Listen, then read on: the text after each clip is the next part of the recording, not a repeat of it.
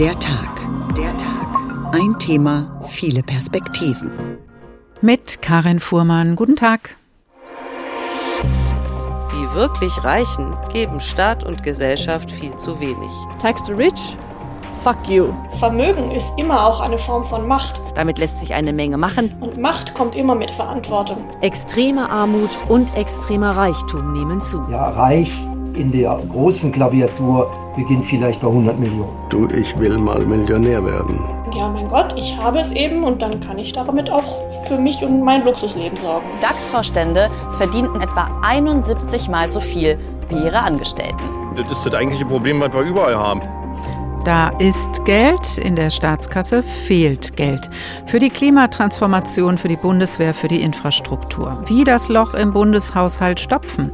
Finanzminister Lindner schlägt eine Nullrunde beim Bürgergeld vor. Ist da nicht woanders mehr zu holen?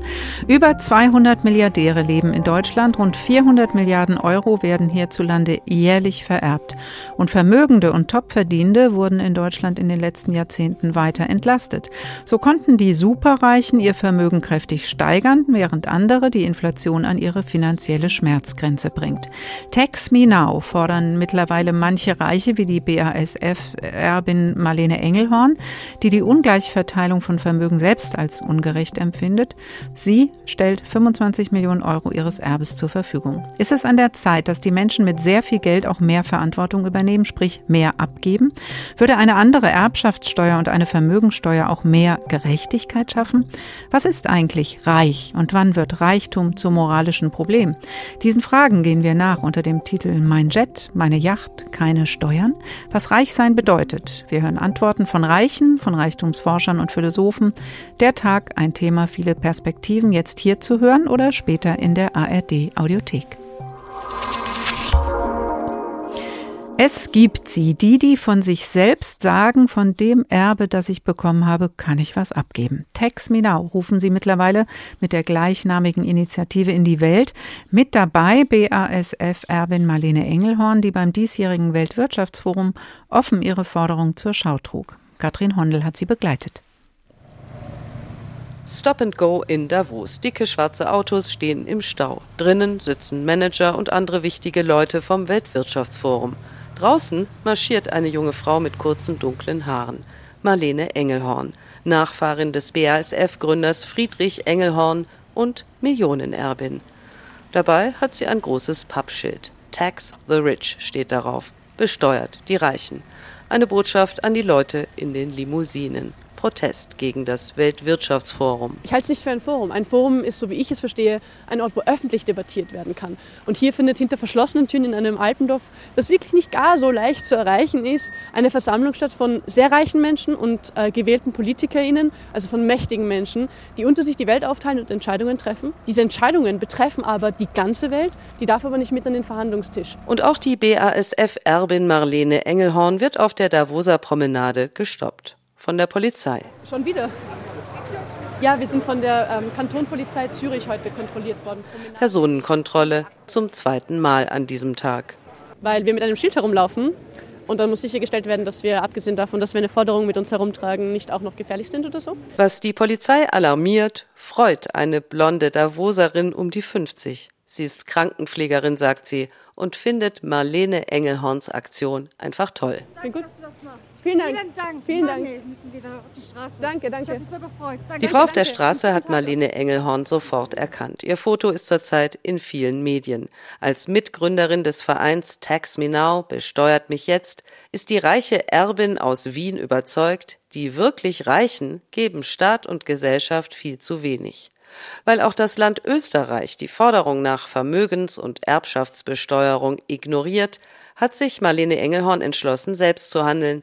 Sie verschenkt ihr Erbe 25 Millionen Euro. Für sie eine Frage der Gerechtigkeit. Während sie steuerfrei zu Geld komme, sagt Marlene Engelhorn, kämen viele trotz Vollzeitjob kaum über die Runden. Naja, momentan ist es so, dass vor allem Menschen, die arbeiten, auf ihr Einkommen besteuert werden und alle zahlen brav ihre Mehrwertsteuer. Das ist so die Haupteinnahmequelle für die allermeisten Staaten. Also wenn ich mich jetzt ganz konkret vor allem auf Österreich beziehen kann, weil da habe ich die Daten frisch im Kopf, von 100 Steuereuro sind 80 aus Arbeit und Konsum. Gleichzeitig sind nur vier aus vermögensbezogenen Steuern, da geht so die Grunderwerbsteuer zum Beispiel hinein. Wir haben keinerlei Steuern auf Vermögen, wir haben keinerlei Steuern auf Erbschaften in Österreich. Indem sie ihr Millionenerbe nun verschenkt, setzt Marlene Engelhorn ihre Forderung besteuert mich in die Tat um. Denn sie hat auch einen Weg gefunden, damit das viele Geld nicht willkürlich verteilt wird. Ich habe ein Projekt gestartet, das heißt Der gute Rat. Und im Prinzip ist es eine äh, Initiative, wo ein Bürgerinnenrat zusammengestellt wird und die sollen sich mit der Verteilungsfrage beschäftigen.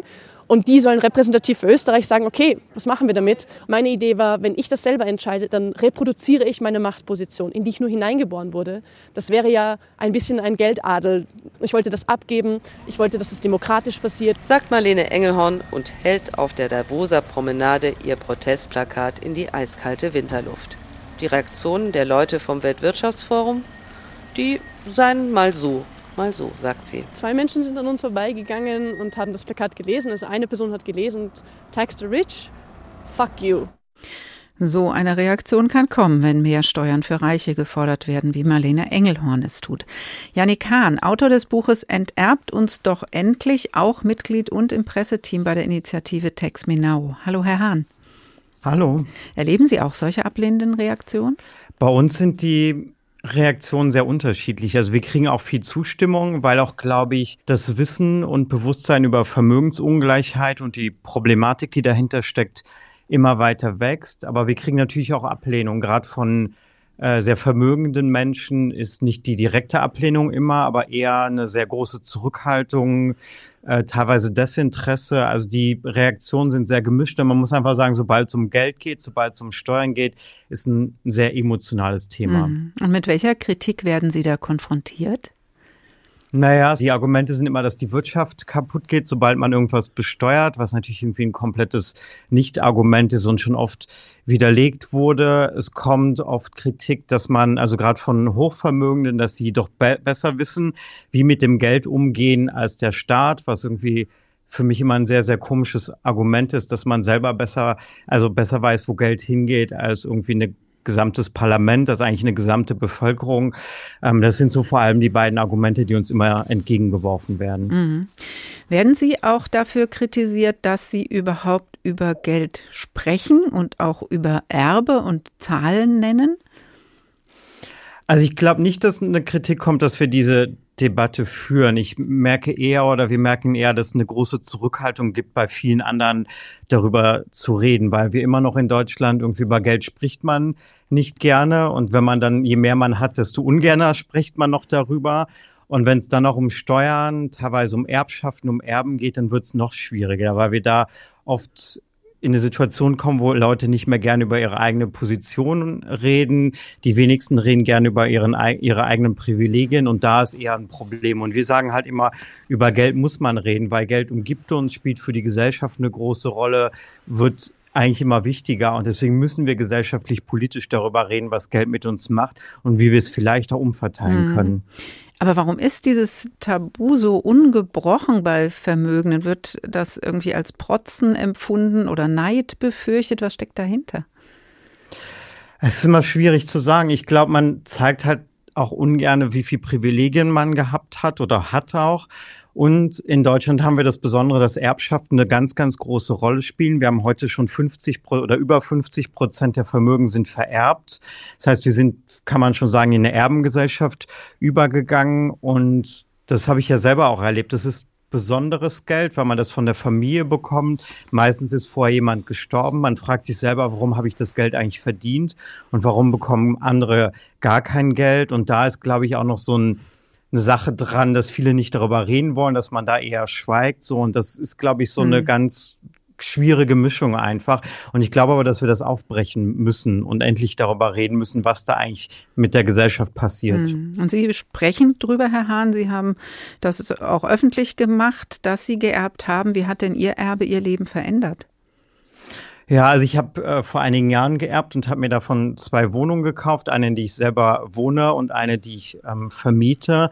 Und durch diese Erfahrung habe ich mich auch ehrlicherweise erst mit dem Thema beschäftigt, weil ich erstens mein Gehalt gesehen habe und dann mein Erbe und auf dem einen habe ich 30 bis 40 Prozent Steuern bezahlt, das andere habe ich komplett steuerfrei bekommen. Und obwohl ich bei dem einen ja was geleistet habe und mein Erbe war komplett leistungslos und da hat so ein Nachdenkprozess bei mir angefangen. Ich habe dann auch erlebt, wie sich das eigene Leben auf einmal anders entwickelt als das von Freundinnen und Freunden. Ich habe auf einmal ein Vermögen bekommen, was ich mir nie hätte erarbeiten können mit einem normalen äh, Job, den ich habe. Und da habe ich einfach drüber nachgedacht, was machen wir da eigentlich in der Gesellschaft, weil auf einmal so eine Erbschaft mhm. kommt und ganz viel verändert sich, obwohl man selber gar nichts verändert hat. Mhm. Ich weiß nicht, ob Sie sich jetzt reich fühlen, ähm, aber ich hänge mal die Frage dran, die ich allen stellen werde in dieser Sendung. Wie definieren Sie Reichtum? Ich glaube, Reichtum ist auch am Ende subjektiv. Ich definiere es immer so, dass die reich sind, die nicht mehr arbeiten müssen, also die wirklich rein aus Vermögen leben können durch äh, Wohnungen, die sie vermieten, durch Aktien oder ähnliches. Und da spricht man immer so von drei bis vier Millionen Euro Vermögen, ähm, wo, man, wo da die Schwelle ist. Und deswegen würde ich mich nicht als reich bezeichnen, aber schon als Vermögen, weil ich einfach ein Vermögen mir also nicht aufgebaut, sondern bekommen habe, ähm, was ich mir nicht hätte erarbeiten können. Mhm. Und welche Art und welche Höhe der Besteuerung stellen Sie sich vor bei Tax Me Now für welches Vermögen? Also wichtig ist, dass wir endlich mal wieder über vermögensbezogene Steuern reden. Wir haben die seit den 80er Jahren massiv abgebaut und nicht mehr wieder eingeführt. Wir haben aktuell, wenn man sich den Bundeshaushalt anschaut, ein Prozent ungefähr kommen aus Steuern, aus Vermögen. Ein Prozent, das ist eigentlich sozusagen komplett irrelevant am Ende. Und wenn man sich anschaut, die Vermögen wachsen immer mehr und werden immer ungleicher verteilt. So, und da müssen wir einfach mit Steuern endlich mal eingreifen. Mit einer Vermögenssteuer, die aktuell ausgesetzt ist, die man aber schnell wieder einführen könnte. Mit einer Erbschaftssteuer, die endlich mal wieder progressiv ist. Also wer mehr erbt, soll auch mehr zahlen. Das ist heute das Gegenteil. Gerade die ganz hohen Erbschaften zahlen in der Regel gar keine Steuern. Und um mal zu illustrieren, wie absurd die Steuer heute ist, gibt es immer das gute Beispiel, wer drei Wohnungen erbt, zahlt Erbschaftssteuer, wer 300 Wohnungen erbt, zahlt keine Erbschaftssteuer mehr, weil es dann das Betriebsvermögen mhm. gilt. Und da zeigt sich einfach, die Steuer ist kaputt und muss eigentlich wieder repariert mhm. werden. Und da müssen wir ansetzen. Aber Herr Hahn, könnten wir denn wirklich über so eine Vermögens- oder Erbschaftssteuer mehr Chancengleichheit schaffen, Ungleichheit minimieren? Oder kommt es nicht vielmehr dann darauf an, was mit dem Geld passiert? Also ob jetzt Haushaltslöcher gestopft werden, was ja auch diskutiert wird, oder ob, ob zum Beispiel über eine Art Grunderbe an junge Menschen was verteilt wird. Das ist doch eigentlich der entscheidende Punkt, oder?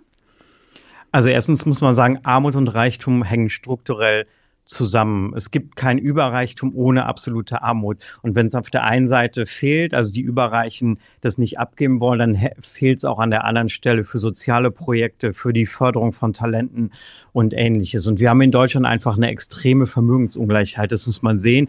Und 40 Prozent der Bevölkerung haben gar kein Vermögen, gar nichts Erspartes und stehen auch den Krisen der Zeit heute schutzlos gegenüber. Und da sind wir in Deutschland auch besonders schlecht, auch im europäischen ähm, Vergleich. Mhm. Und so, erstmal müssen wir sagen, die, die Überreichen heute zahlen am wenigsten Steuern ein, obwohl sie am meisten stemmen könnten von den Vermögen her. Und daran müssen wir was ändern. Und dann müssen wir eine Debatte führen. Und das ist ja eigentlich eine positive Debatte, die wir als Gesellschaft eigentlich oder als Demokratie gerne führen können. Wofür geben wir es aus? Wollen wir es in Bildung stecken? Wollen wir es in Grunderbe stecken, was alle kommen, bekommen? Und da wollen wir uns auch an der, an der Debatte beteiligen. Aber das ist ja eigentlich eine positive Debatte, die wir dann führen können. Aber erst müssen wir halt ähm, auch dafür sorgen, dass wirklich die Hochvermögenden endlich ihren Teil an Steuern ähm, bezahlen. Mhm.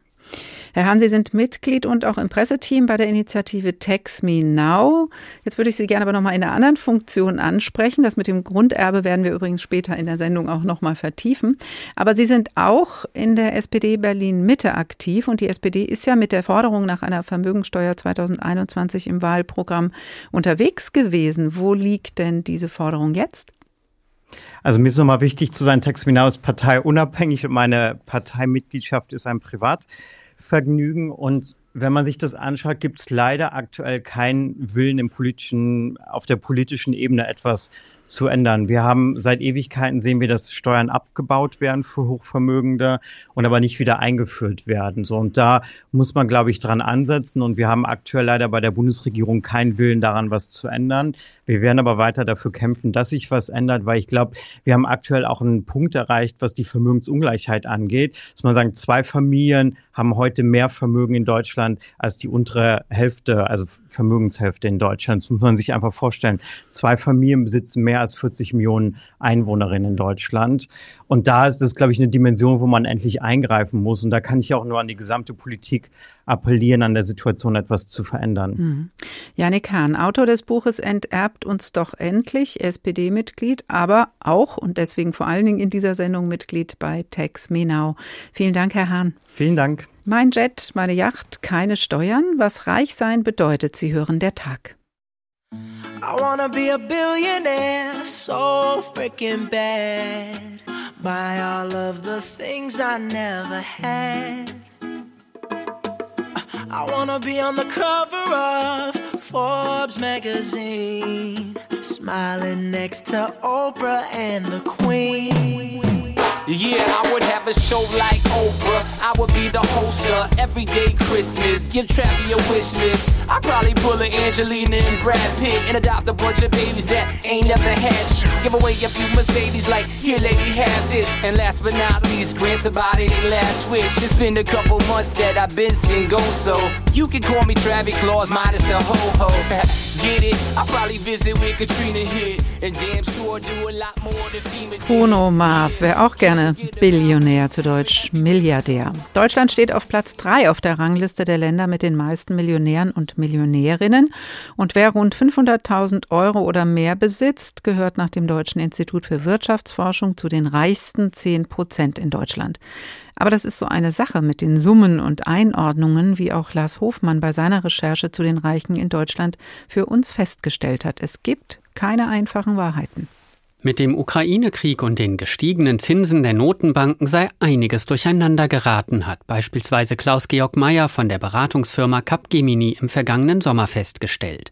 Das habe auch Auswirkungen auf Millionäre und ihr Vermögen gehabt. All das hat dazu geführt, dass es Unruhe unter anderem auch in den Börsen gab, genauso aber was äh, Immobilienmärkte anbelangt. Äh, und äh, das hat einfach in Summe dazu geführt, dass sich das Vermögen verringert hat und damit eben auch die Anzahl der Millionäre. Weniger Millionäre in Deutschland. Konkret geschätzt heißt das, zuletzt gab es hierzulande laut Capgemini 21.000 Millionäre weniger. Das sind aber immer noch 1,6 Millionen Menschen in Deutschland mit einem Vermögen im Wert von mindestens einer Million Dollar. In Bar, in Aktien, Immobilien, Unternehmenswerten oder als Anspruch aus Versicherungen. Wirklich viel ist über diese Reichen, vor allem aber über die Superreichen, nicht bekannt, denn sie scheuen oft das Licht der Öffentlichkeit. Gerade bei den Superreichen sind wir vielfach auf Schätzungen und Vermutungen angewiesen. Zuletzt sollen es nach der Reichenliste des Manager-Magazins 226 Personen oder Familien in Deutschland gewesen sein, die über ein Milliardenvermögen verfügen. Immerhin 14 mehr als noch 2022. Wer genau wie viel besitzt, kann sich bei solchen Summen schnell ändern, je nachdem, wie sich Aktienwerte entwickeln oder Unternehmen und Gebäude gerade bewertet werden. Nach der Reichenliste 2023 des Manager-Magazins lag Susanne Klatten aus Bad Homburg gemeinsam mit ihrem Bruder Stefan Quandt wieder gemeinsam auf Platz 1 mit insgesamt geschätzten gut 40 Milliarden Euro, rund 7 Milliarden mehr als noch 2022. Auf Platz 2 zurückgefallen ist demnach Lidl-Gründer Dieter Schwarz. Und das, obwohl sich innerhalb eines Jahres sein geschätztes Vermögen um dreieinhalb Milliarden Euro auf über 39 Milliarden vergrößert hat.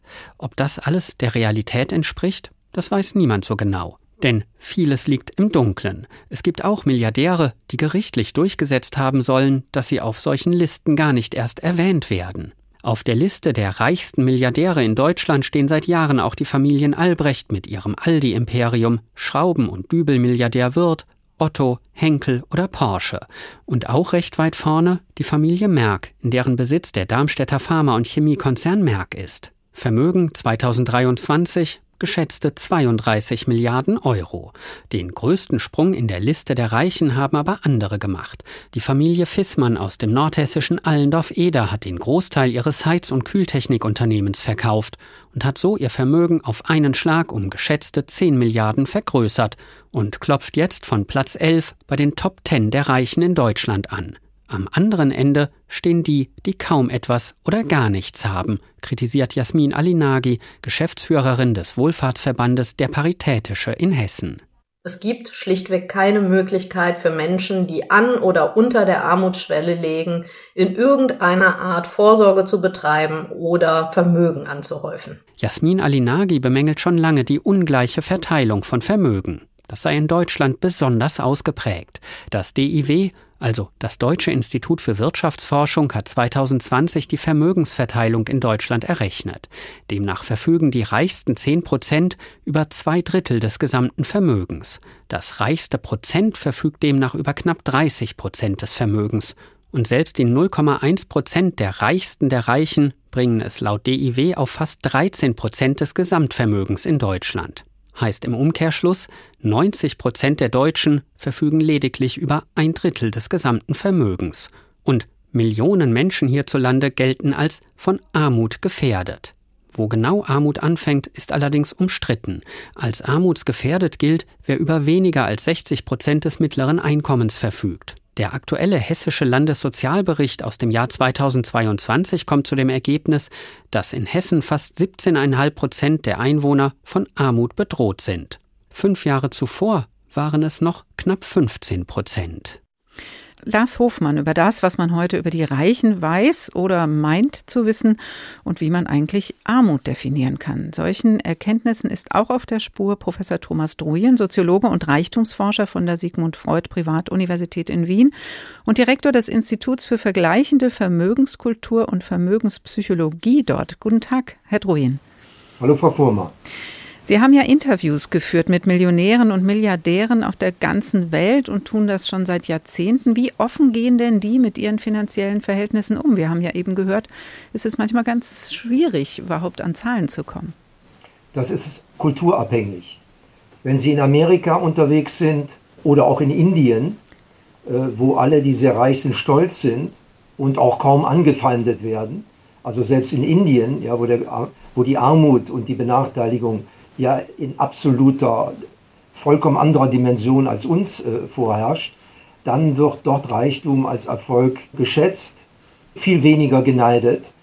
Und dann geht es weiter. In China ist im Moment das Reichsein ja die Losung äh, schlechthin, äh, in Russland auch. Es kommt auf die Kultur an. Tatsache ist, bei uns ist das Thema doch sehr zweischneidig, weil die Reichen nicht mit einer guten Reputation beleumundet sind, warum auch immer, äh, und deshalb sich viele äh, zurückhalten. Auf der einen Seite, andere springen geradezu ins Rampenlicht, um gesehen zu werden. Hm. Also es ist ein weites Feld, deshalb ist es schön, dass man mal etwas in Ruhe darüber reden kann. Ja, aber viele äh, sortieren sich dann lieber zur Mittelschicht, wie das ja auch Friedrich Merz tut, als zu sagen, ja, ich bin reich.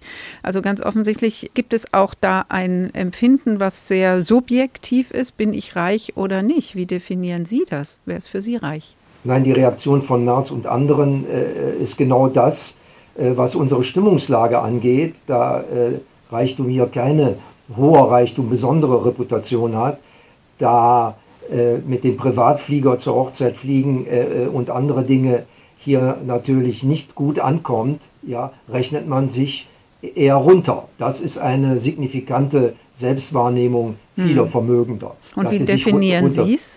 Wie definieren Sie reich? Also wir wissen ja wahrscheinlich alle mittlerweile, es gibt keine offiziellen Reichtumszahlen. Laut Armuts- und Reichtumsbericht gilt man als reich in Deutschland, wenn man einkommensmäßig bei 3.900 Euro liegt. Das hat mit Reichtum natürlich nichts zu tun. Jedem gönnen wir das. Aber wir berechnen in unserer Forschung, in unserem Institut, seit 25 Jahren haben wir eine Demarkationslinie von 30 Millionen Euro.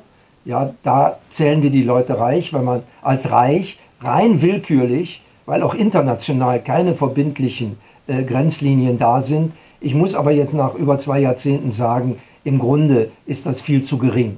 Ja, reich in der großen Klaviatur beginnt vielleicht bei 100 Millionen. Mhm. Also da nähern wir uns dann den Superreichen und dann gibt es natürlich die Milliardäre. Jetzt haben wir eben gehört von Milliardären, Herr Druyen, hinter denen oder deren Familien ein Firmenimperium steht. Aldi, Lidl, Merck wurde da genannt. Ist das das Gros der Superreichen in Deutschland, mit denen auch Sie gesprochen haben? Also wir haben ja weltweit gesprochen, natürlich auch sehr stark im deutschsprachigen Raum. Hier kann man beobachten, in den letzten Jahrzehnten, ja, dass immer Familienunternehmen mehr oder weniger im Vordergrund stehen. Ja. Das hat aber auch mit der Struktur unseres Landes zu tun. Wir haben 90 Prozent Familienunternehmen. Ja. Das ist das Rückgrat unserer Demokratie. Und insofern gibt es da auch eben Hidden Champions und ganz große Institutionen oder sie sind an DAX-Konzernen etc. beteiligt. Das ist nicht verwunderlich, sondern eher eine Normalität. Hm, und dann sagen 67 Prozent der Superreichen, dass sie durch Schenkung oder Erbe vermögend geworden sind. Wie stehen denn dann die Interviewten zu einer stärkeren Besteuerung, sprich auch zu mehr gesellschaftlicher Verantwortung? Fast niemand der dieser sogenannten Superreichen ja, hat irgendetwas gegen eine faire Besteuerung, die auch etwas höher sein kann. Die meisten allerdings versuchen aus unternehmerischer Überzeugung und einem gewissen Zweifel an dem politischen Geschick, egal welche Regierung es ist, äh, mit den Geldern umzugehen, die Dinge oftmals selbst in die Hand zu nehmen. Also über Stiftungen, über Förderungen, über Philanthropie, vor allen Dingen aber über Investitionen in Wissenschaft. Also auch jetzt bei der Corona-Pandemie haben wir ja gesehen, dass große, auch bekannte Familien äh, oder Institutionen privater Hand in die Förderung von Wissenschaft investiert haben. Ja. Und wenn sie dann das aufs richtige Pferd gesetzt haben, haben sie auch viel Geld damit verdient. Mm. Ja. Das kann man dann vielleicht nicht unbedingt äh, zwingend als negativ ansehen, mm. weil sie hätten es auch verlieren können. Aber es wurde eben selbst entschieden, individuell, wo gehe ich mit meinem Geld hin. Also dieser Artikel 14 im Grundgesetz wurde dann sehr individuell ausgelegt, Eigentum verpflichtet. Da steht ja auch drin, sein Gebrauch soll zu dem Wohl der Allgemeinheit dienen. Das ist, ähm, so wie Sie es beschrieben haben, dann in vielen Fällen passiert. Aber es ist eben nicht unter staatlicher Kontrolle, sondern ich sage, was ich für sinnvoll halte für mein Geld, wenn ich denn ähm, da mehrere Millionen übrig habe. Das ist ja nicht der Gedanke von einer Vermögensteuer oder einer möglichen höheren Erbschaftssteuer? Also da werden Sie sicherlich äh, so viele Meinungen äh, bekommen, wie Sie unterschiedliche Perspektiven ansprechen. Ja? Die Parteien haben dazu unterschiedliche Ansichten, CDU, FDP, SPD, Grüne, Linke. Die Frage, die ich mir immer stelle, weil ich bin Wissenschaftler und möchte das Ganze so objektiv wie möglich betrachten, was bringt mehr? Ja? Eine Steuererhöhung, die unter Umständen bei den ganz Reichen dazu führt, äh, dass sie ihre unternehmerischen Aktivitäten verlagern und ob der Staat tatsächlich in allen Dimensionen die beste Adresse ist, um unser Wohl und Wehe sozusagen repräsentativ zu entscheiden. Da muss ich doch leider im Moment wirklich Zweifel anmelden. Mm, ja, da können wir noch eine ganze weitere Sendung mit bestreiten. Absolut, aber ja. die Zeit haben wir jetzt gerade nicht, das zu vertiefen. Aber eine wichtige Frage will ich Ihnen doch noch stellen. Die Frage ist ja auch immer, was macht Geld mit der Psyche? Und Sie sind ja auch in der Vermögenspsychologie aktiv. Und da schließt sich natürlich die Frage an, weil viele träumen von viel Geld und haben natürlich die Erwartung, dass man dann komplett sorgenfrei ist. Macht Geld glücklich? Also das war eine Frage, können wir zehn Sendungen darüber machen. Ja? Grundsätzlich sage ich mal so, ist der Milliardär glücklich, weil der das meiste Geld hat? Nein. Der hat völlig andere Problemlagen. Ja? Teilweise, dass er keinem trauen kann oder was auch immer, alle sind hinter ihm her, etc. Definitiv nicht. Ja, äh, aber auf einer anderen Ebene tauchen da psychologische Probleme an, auch was die Erben angeht, was das Umfeld angeht, etc macht Geld glücklich für jemanden, der wenig hatte oder plötzlich viel hat. Beste Beispiel, Lottogewinner. Ja, natürlich sind die in dem Moment, wo sie das Geld bekommen, total glücklich. Aber eindeutige Studien seit Jahren belegen, dass 75 Prozent der Lottogewinner, die über eine Million gewinnen, nach vier Jahren das verwirkt haben. Also Geld bekommen ist das eine, Geld verwalten das andere und Geld mehren ist ja nochmal eine höhere Kunst. Weil der Mythos, einmal Geld, immer Geld, der stimmt schon mal absolut nicht. Ja? Also Glück ist da sehr kurzfristig. Es geht eher um Zufriedenheit. Die Einschätzung von Professor Thomas Drojen, Reichtumsforscher aus Wien. Vielen Dank. Mein Jet, meine Yacht, keine Steuern, was reich sein bedeutet. Sie hören der Tag. Ah, ja,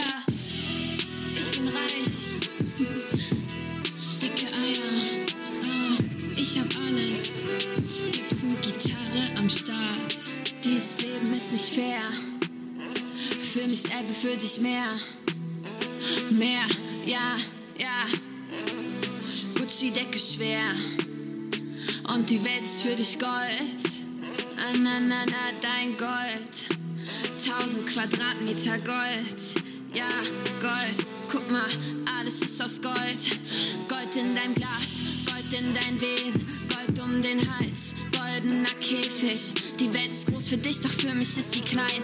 40 Quadratmeter Scheiß Wirklichkeit. Na, na, na, blau. Wann komm ich hier raus?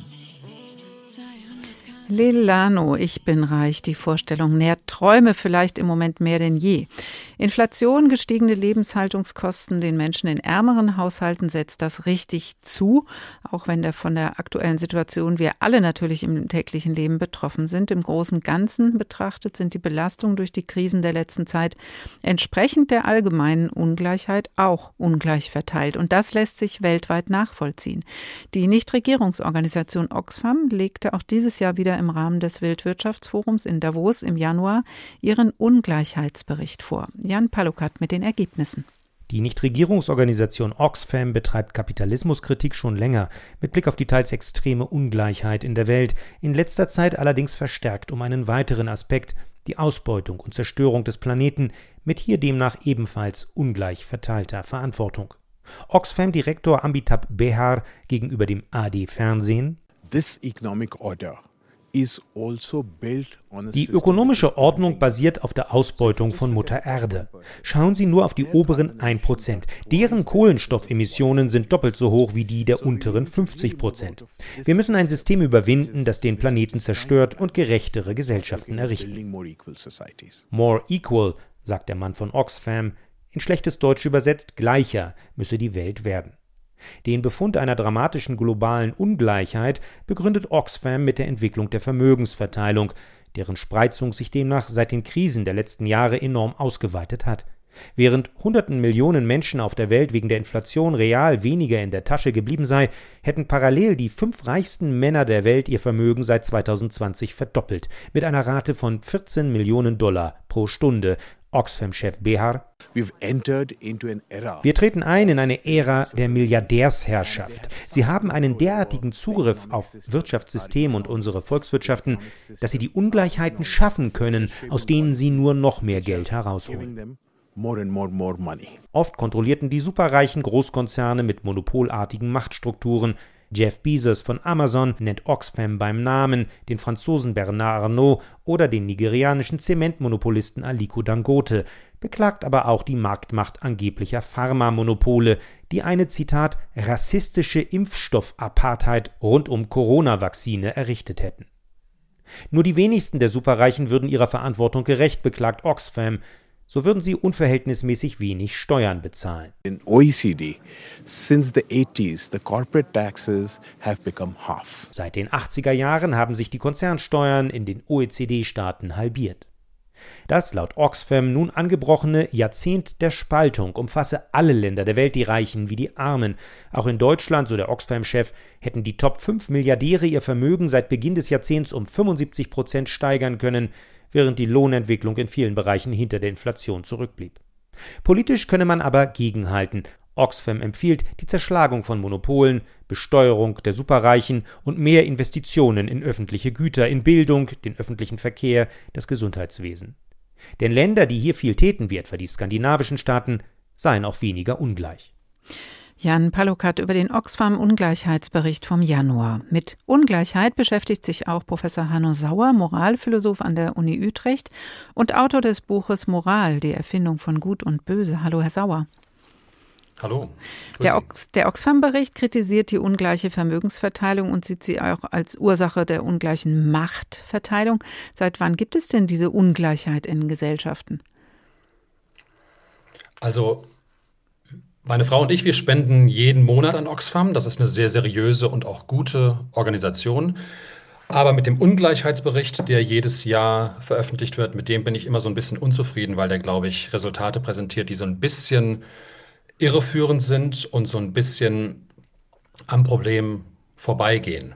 Es ist einerseits wahr, dass wir soziale Ungleichheiten sehen.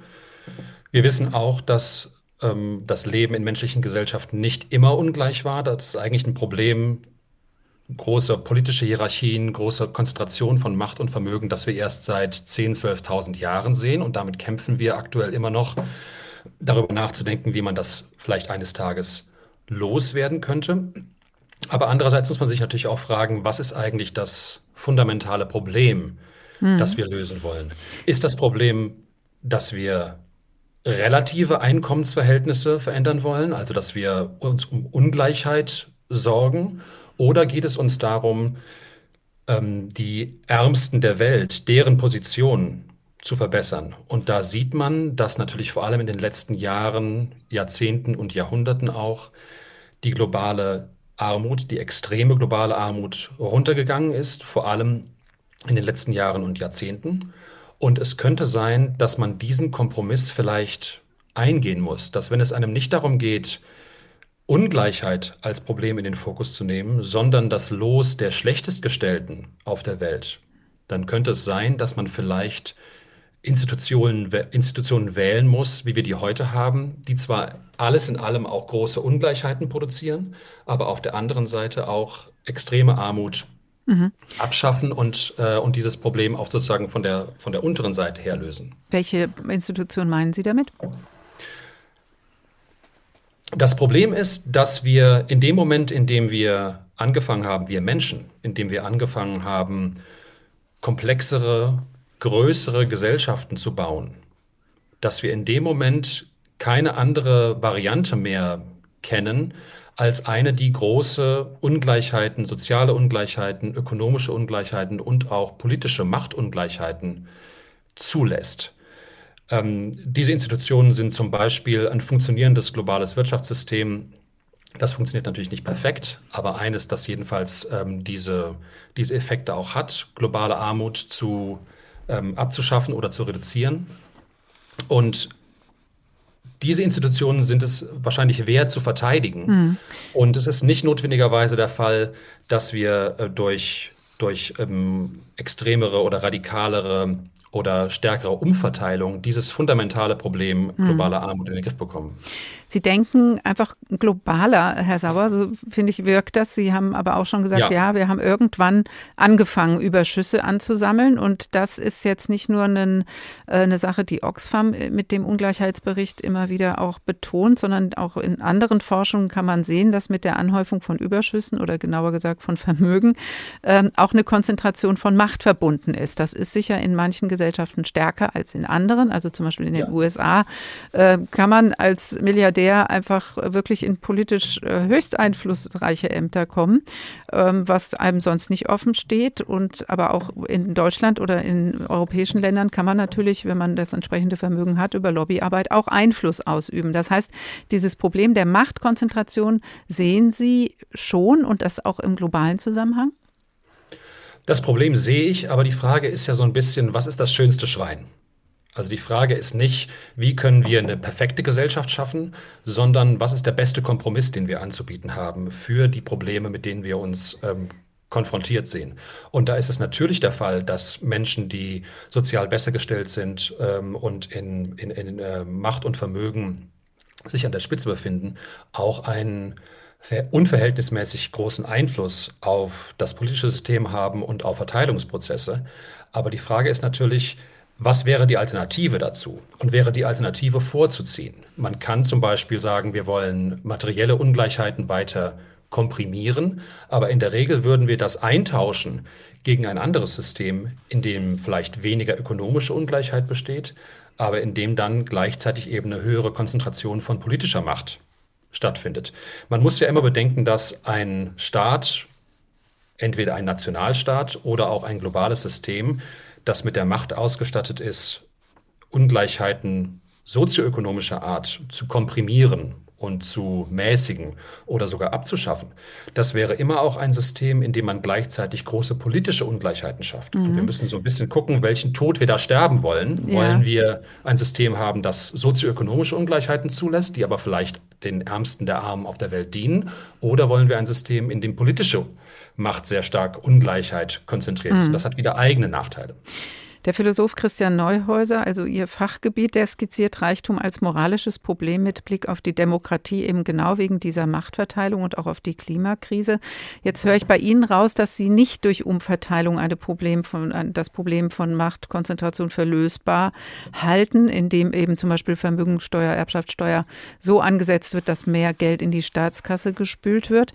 Aber die Frage ist, was ist die Alternative? Lässt man es genau so und lässt man denen, die sehr viel haben, auch genau das, wo natürlich auch die Frage dahinter steht, wer ist das eigentlich? Wer ist für sie reich oder wer ist so reich, dass er eigentlich abgeben könnte? Also ich würde auf keinen Fall sagen, man lässt es genau so. Ähm, es ist auch gar nicht so leicht zu sagen, wer jetzt zu den Reichen zählt. Das hängt so ein bisschen davon ab, welches Problem man lösen will. Will man innerhalb eines Landes zum Beispiel Ungleichheiten bekämpfen, dann hat man einen ganz anderen Reichtumsbegriff, als wenn man einen globalen Kontext ins Auge fasst.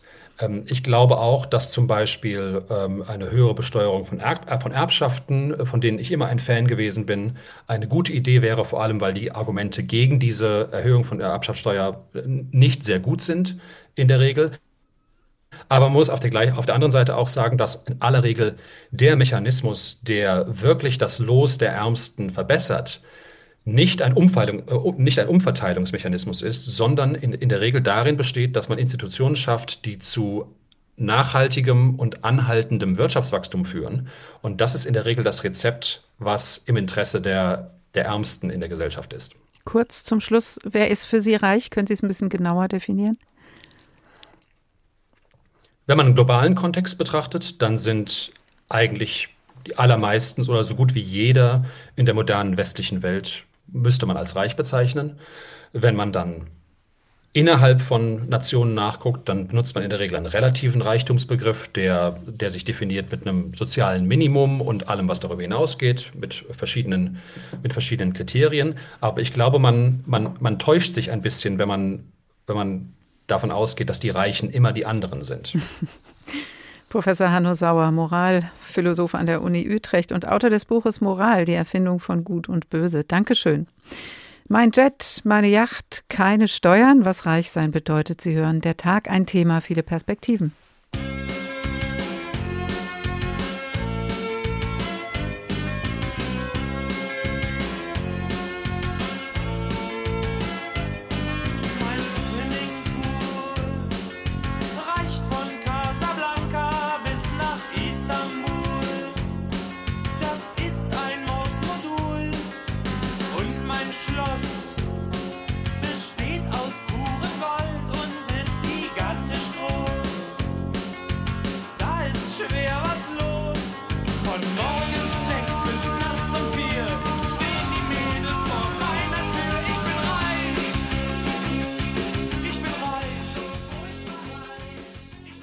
Die Ärzte mit ihrer Vorstellung von reich noch eine Antwort auf die Frage, was ist reich?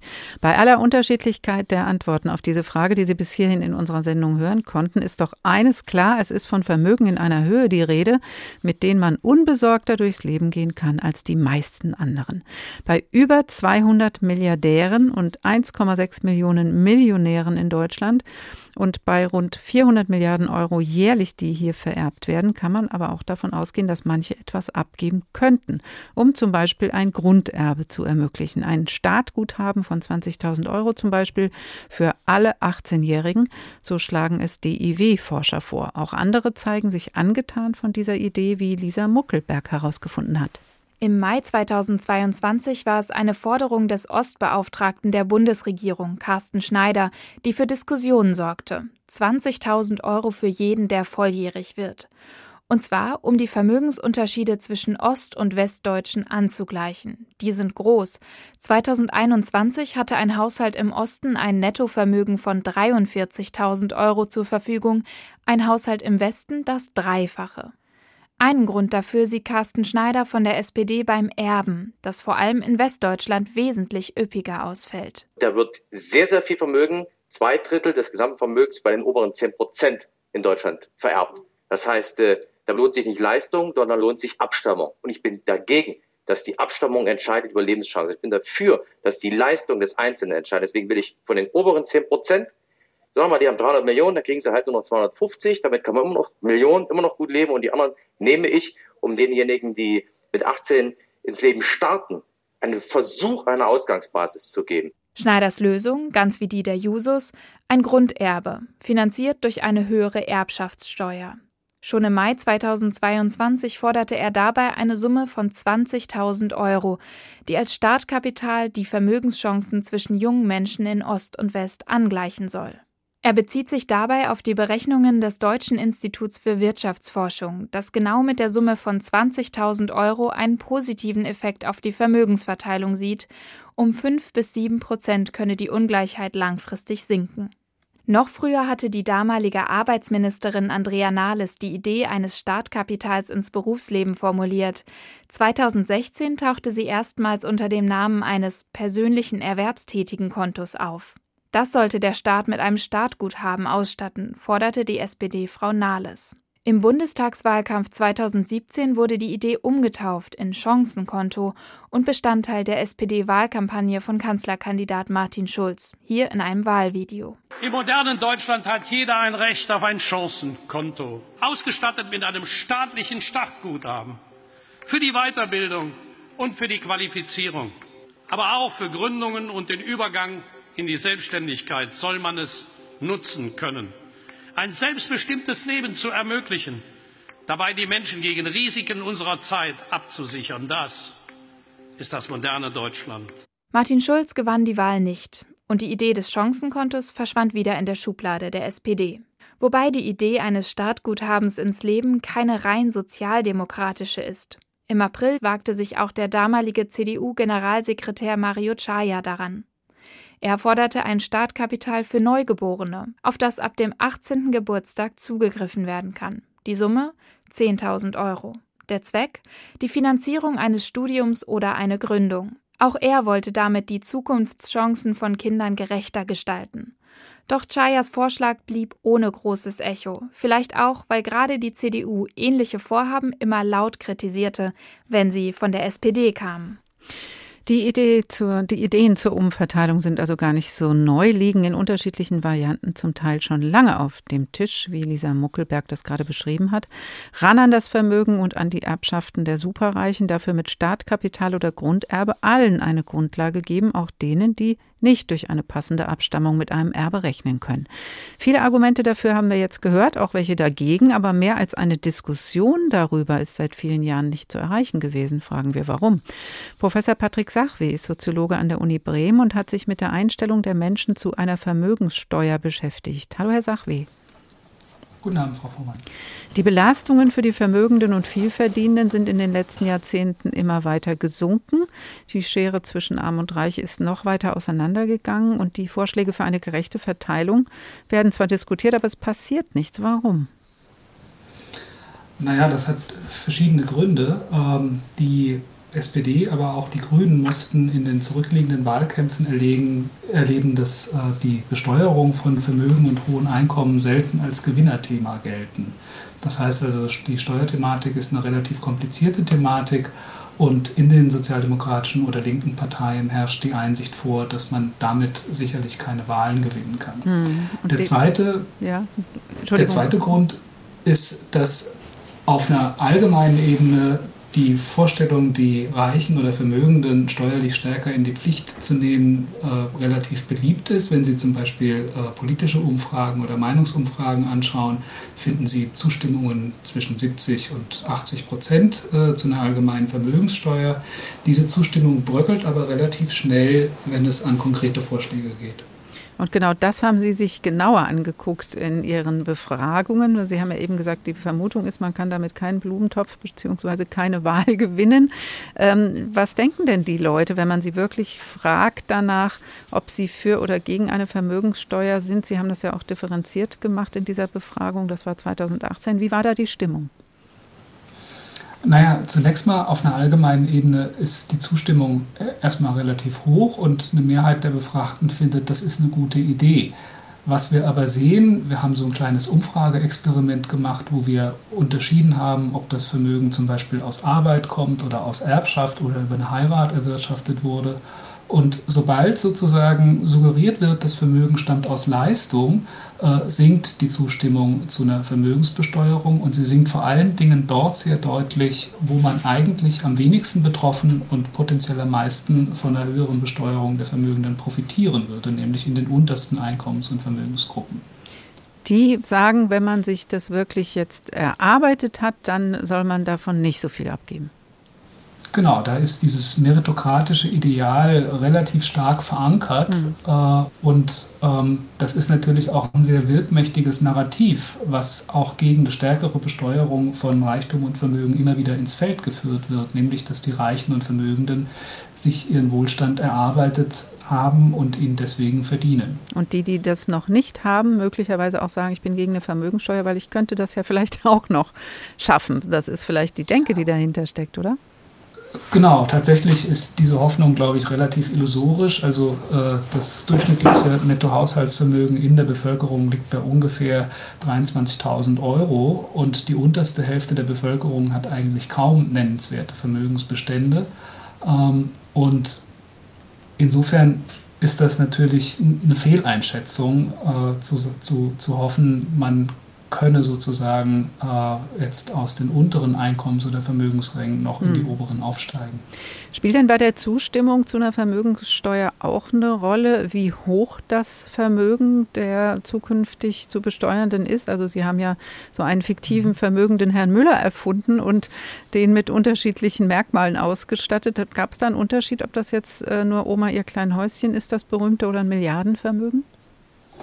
Also wir haben uns in unserer Befragung an der damals in der politischen Diskussion genannten Grenze von einer Million Euro orientiert. Und das ist sicherlich äh, gerade unter heutigen Bedingungen äh, eine Grenze, wo sich äh, Teile der oberen Mittelschicht äh, schnell auch selbst betroffen fühlen. Wenn sie denken, wie sich Immobilienpreise entwickelt haben, nicht nur im Rhein-Main-Gebiet, sondern vielleicht auch in manchen Regionen in Süddeutschland, dann sind das, sind das Bereiche, wo man relativ schnell rankommt. Und wir wissen aus anderer Forschung, dass die Zustimmung zu einer Vermögensbesteuerung natürlich mit der Höhe der Freibeträge steigt. Ne? Also je weniger äh, diejenigen, die ein bisschen was haben, also das ist dann vor allen Dingen die obere Mittelschicht, ähm, das Gefühl haben, selbst betroffen zu sein, umso eher stimmen die einer Vermögensbesteuerung mhm. zu. Die Frage, die dahinter steht, ist natürlich auch die, die ich heute allen stelle und die vielleicht die Leute, die Sie befragt haben, auch jeweils für sich individuell unterschiedlich auch beantwortet haben. Wie beantworten Sie die Frage danach, was ist eigentlich reich? Ja, das ist eine gute Frage. Da gibt es gar nicht äh, so leichte äh, Schwellenwerte, wie wir das beispielsweise aus der Armutsforschung kennen. Aus der Armutsforschung wissen wir ja, man, ist, man gilt als armutsgefährdet, wenn man weniger als 60 Prozent des mittleren äh, Einkommens, äh, das in der Gesellschaft erwirtschaftet wird, zur Verfügung hat. Und reich äh, könnte man sagen, naja, also als wohlhabend gilt man, wenn man das anderthalbfache bis das Zweifache des mittleren Erwerbseinkommens äh, verdient. Das betrifft sozusagen den Einkommensreichtum. Da ist allerdings ein, ein alleinstehender äh, Oberstudienrat dann auch schon mit dabei bei den Einkommensreichen. Insofern, wenn man jetzt genauer auf das Vermögen schaut äh, und sich fragt, also ab wann ist man eigentlich in einem Vermögenssinne reich, dann könnte man als Kriterium anlegen, wenn man aus den Erträgen des Vermögens eben dieses anderthalb bis zweifache des mittleren Einkommens erwirtschaften kann. Und dafür braucht man schon ein Vermögen im Millionenbereich, mhm. das gut angelegt ist und nicht in Immobilien steckt, äh, das sozusagen diese Erträge abwirft, die dann auch eine Lebensführung im Einkommensreichtumsbereich mhm. ermöglicht. Was ist denn Ihr Fazit, Herr Sachwe, kurz zum Schluss? Wäre denn eine Vermögenssteuer und eine höhere, möglicherweise progressive Erbschaftssteuer vor dem Hintergrund der aktuellen Situation und mit den Ergebnissen Ihrer Befragung im Hinterkopf durchsetzbar? Das kommt darauf an, mit welchen Zielsetzungen man das verbindet. Ich glaube, das äh, meritokratische Narrativ und die Vorstellung, die Reichen haben sich ihren Wohlstand erarbeitet, ist schon sehr stark in den Köpfen verankert. Ähm, wir wissen allerdings auch, dass natürlich die reichen Lebensstilmerkmale haben, die nicht unbedingt auf mehrheitliche Zustimmung stoßen. Wenn wir zum Beispiel an den Energieverbrauch des äh, äh, denken, den der Lebensstil der Reichen mit verursacht, ihre Mobilität, die Folgen, die das fürs Klima hat, dann denke ich, dass man mit so einer Begründung vielleicht noch stärkere Zustimmung zu einer Vermögensbesteuerung erreichen könnte sagt Patrick Sachwe, Soziologe an der Uni Bremen. Vielen Dank. Und das war der Tag für heute. Was Reichsein bedeutet, wollten wir herausfinden und haben von unterschiedlichen Einschätzungen dazu gehört, auch dazu, ob Menschen, die mit sehr viel Vermögen gesegnet sind, mehr Verantwortung übernehmen sollten, indem sie mehr abgeben für wichtige Investitionen für die Allgemeinheit oder und für mehr Chancengleichheit. Es gibt auf beiden Seiten gute Argumente. Noch einmal hören können Sie auch diese Sendung in der ARD Audiothek wie alle anderen Ausgaben unserer Sendung Der Tag. Ein Thema, viele Perspektiven. Der Podcast ist zu finden unter der Rubrik Politik und Hintergrund. Das Tagteam dieser Woche verabschiedet sich. Stefan Büchler, Ricardo Mastrocola, Anne Bayer. Ich heiße Karin Fuhrmann und wünsche Ihnen noch einen schönen Tag.